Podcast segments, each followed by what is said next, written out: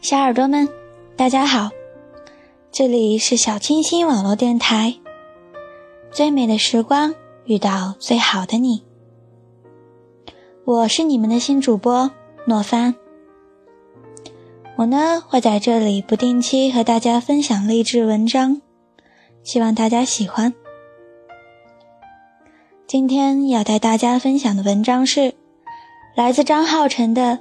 世上所有的坚持，都是因为热爱。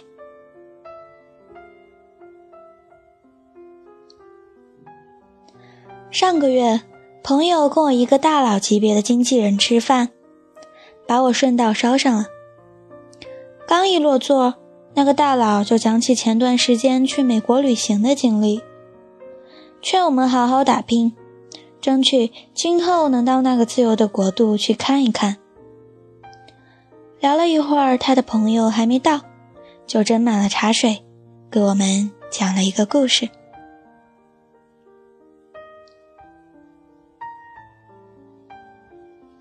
他说：“我们每个人身体里其实都装着一个宇宙。”阿肯是香港人，因为一直怀抱着大陆梦，于是从港大毕业后。他拒掉了香港公司的 offer，直接投奔成都。张艺谋说：“成都是一座来了就不想走的城市。”受他影响，阿肯对这座城市情有独钟。故事的开始就发生在这里。来成都的前两年，阿肯全然陶醉于自己的游客身份。靠着家里的钱吃喝玩乐，他异常钟情于火锅，几乎隔两天就会去吃一次，还必须是牛油锅底，辣到嘴巴红肿、满身大汗才能爽快。最好笑的是，他还喜欢上了打麻将。成都的麻将叫血战到底，一桌四人，胡到最后一个人为止。他说：“这种畅快淋漓的厮杀非常带劲。这份比成都人还爱成都的情怀，让阿肯短时间内就交到一帮挚友。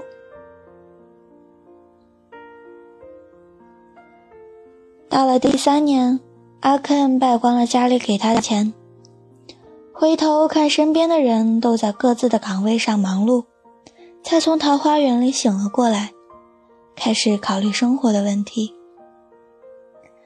对一个普通话还说不标准的香港人来说，找工作其实不易。多次碰了壁，最后因其是艺术设计专业毕业生，经朋友介绍进了一家婚纱店设计婚纱。一晃又是两年。二十六岁的阿肯从刚进店的学徒到自己动手设计婚纱，看似步履不停，却遇见了自己的瓶颈。店铺不大，生意一般，况且因为放不下面子的缘故，有些单子还得让给另一个女设计师。那个时候，他骗家里人说他在一家外企上班，小日子风风光光的。但实则底薪加提成，一个月下来也就只能解决温饱，根本攒不下钱来。靠两张信用卡，拆东墙补西墙，勉强过活。为了省钱，还时常逃掉朋友组的酒局和出国旅行。渐渐的，朋友也少了，最喜欢做的事情变成下班后宅在家里枯燥的上网，写写博客。真称得上是穷困潦倒。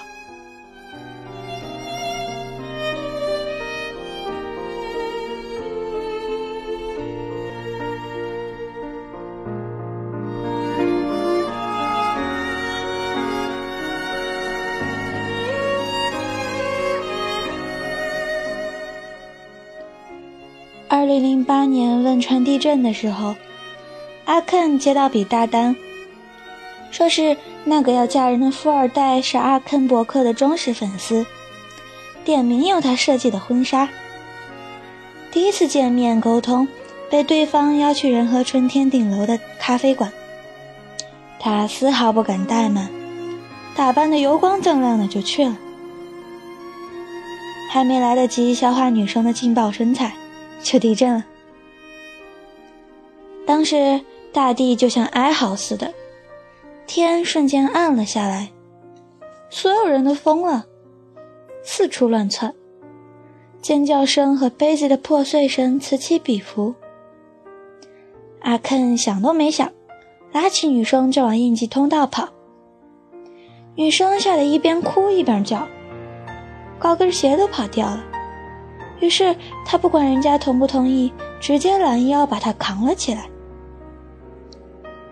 小小的楼梯间止不住晃悠，天花板一直在落灰，那种恐惧。看客们无法感同身受。两人安全到了街上，乌压压全挤满了人。女生下来地站不稳，整个人就瘫在阿肯身上。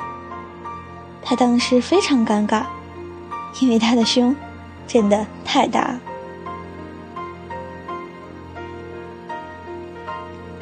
后来事情的发展非常顺天意。女生逃了婚，跟阿肯好上了，但女方的家长一直对他耿耿于怀。见面聊了工作后，更是戴上了有色眼镜。不可能三个字给了他们这段恋情最好的回应。地震后余震不断，整个城市都人心惶惶的。阿肯一慌神，不小心向妈妈说漏了嘴。给家里人知道他在婚纱店工作，于是家里人坚决反对，劝其改行。面对家庭和爱情的压力，他感到前所未有的彷徨。好在那个大胸女生是个典型的“我喜欢谁关你屁事”的白羊座女孩，瞒着爸妈偷跑到阿肯的店里，一有机会就去给他加油打气。久而久之，他被女生感染，于是重新振作，跑去女生家里试霜，给他一年时间，如果还是没有改变，就放弃女生。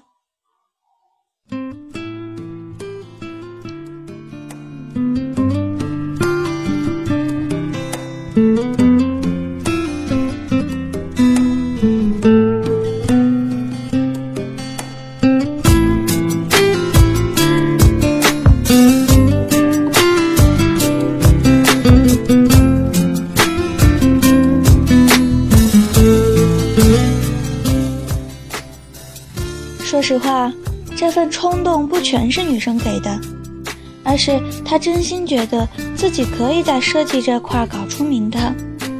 他也从未想过离开这座城市，而爱情给他最好的助力，就是有了责任以后，自己的行为不会太荒唐。阿肯说，他有次无意中看到张艺谋的一个采访。张艺谋说，当初拍《活着》的时候，他可以和葛大爷聊剧本到凌晨三四点，葛大爷撑不住睡着了，他就看着身边的工作人员，谁眼睛睁着就跟谁说。跟张艺谋合作过的人都说他精力特别旺盛，一进摄影棚就亢奋，亢奋绝对是做一件事最初的原动力。就好比习惯早起的人，拉开窗帘后看见蓝天白云就莫名兴奋；厨师看见食客狼吞虎咽地吃自己做的菜，心里就觉得异常满足；摄影师遇到一个好模特，一股脑拍完才发现自己满身都是泥泞。怀着这份心情，阿肯花了半年时间。让自己彻底爱上画婚纱，然后没过几个月，他就被一个国内知名的独立设计师团队挖去当设计总监。北京、成都两地飞，加上自己是香港人的优势，让内地的客户有种国际化的归属感，赚得盆满钵满。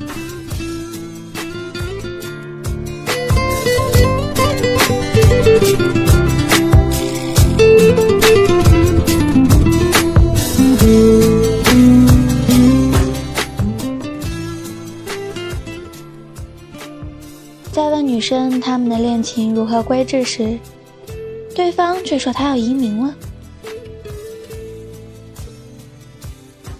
明白事已至此，阿肯没有多挽留，在双流机场跟他告别时，女生抱住他的脖子，在肩膀上狠狠咬了一口，说：“放弃他吧。”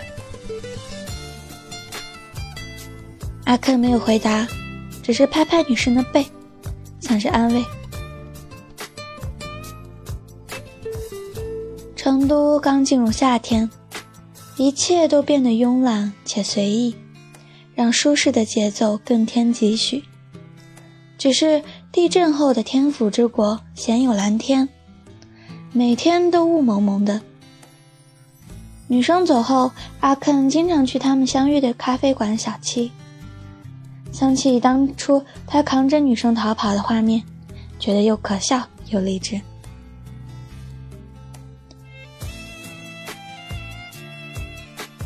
这些年，他们靠手机联系，有时候实在忍不住了，阿肯会飞到美国去找他。于是，不管女生之前是刻意不回短信，还是一而再再而三叫嚣要分手，见到他后。必会以缠绵代替，来来回回几次，女生的父母只好睁一只眼闭一只眼，默许了他们这段异国恋。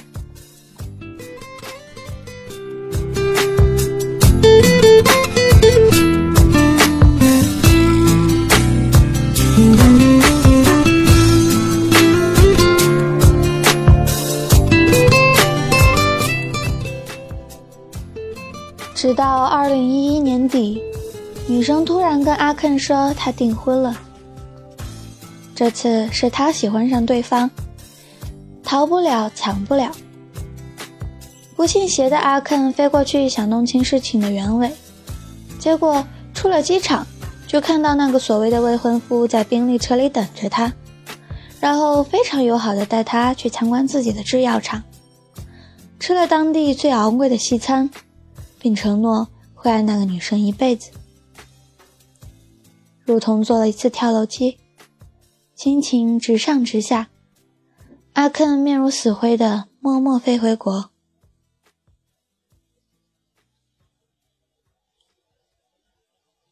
女生结婚以后，因为老公抽大麻闹得有些不愉快，找过阿肯几次，但阿肯的手机变成了空号。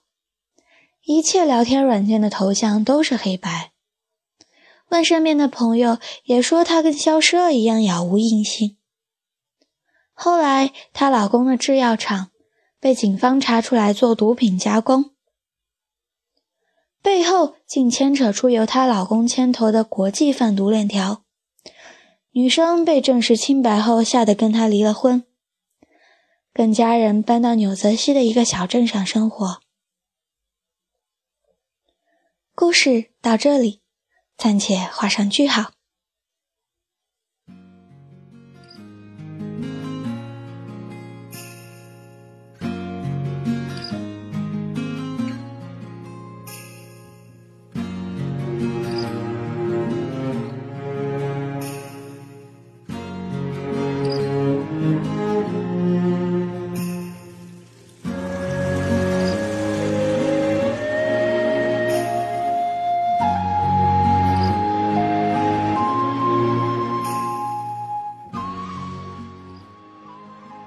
经纪人大佬抬手跟前来的朋友打招呼。等到那个穿着风衣的男人一落座，我跟朋友惊着了。那张脸作为金牌影视制片人，经常出现在新闻上。经纪人简单介绍了他，除了投资影视，还有自己的服装品牌。就连去年双十一淘宝销量最高的那家护肤品店也是他的。我跟朋友默默在旁边听着他们的谈话。风衣男一直在询问人才输送和绿卡的问题，看样子是准备移民。经纪人打趣说：“他坚持了这么久，终于可以过去了。”起初我俩并不明白，后来走的时候，经纪人轻轻在我们身边说：“他就是阿坑。”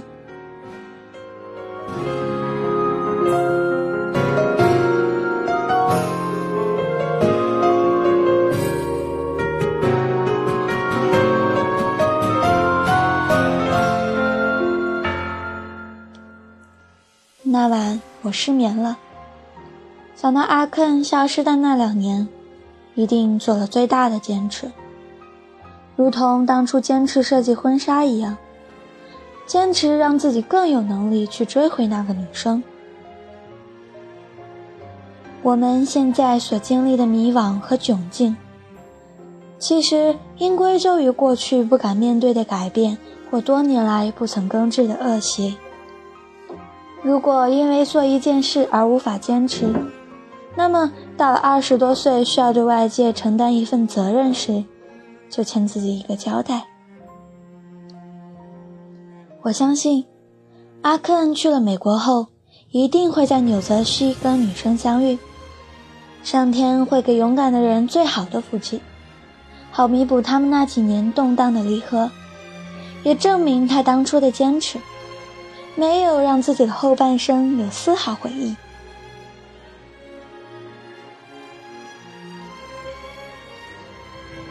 别给自己找太多放弃的理由，因为比你好的人还在坚持，而这个世上所有的坚持，都是因为热爱。祝我们再遇见，都能比现在过得更好。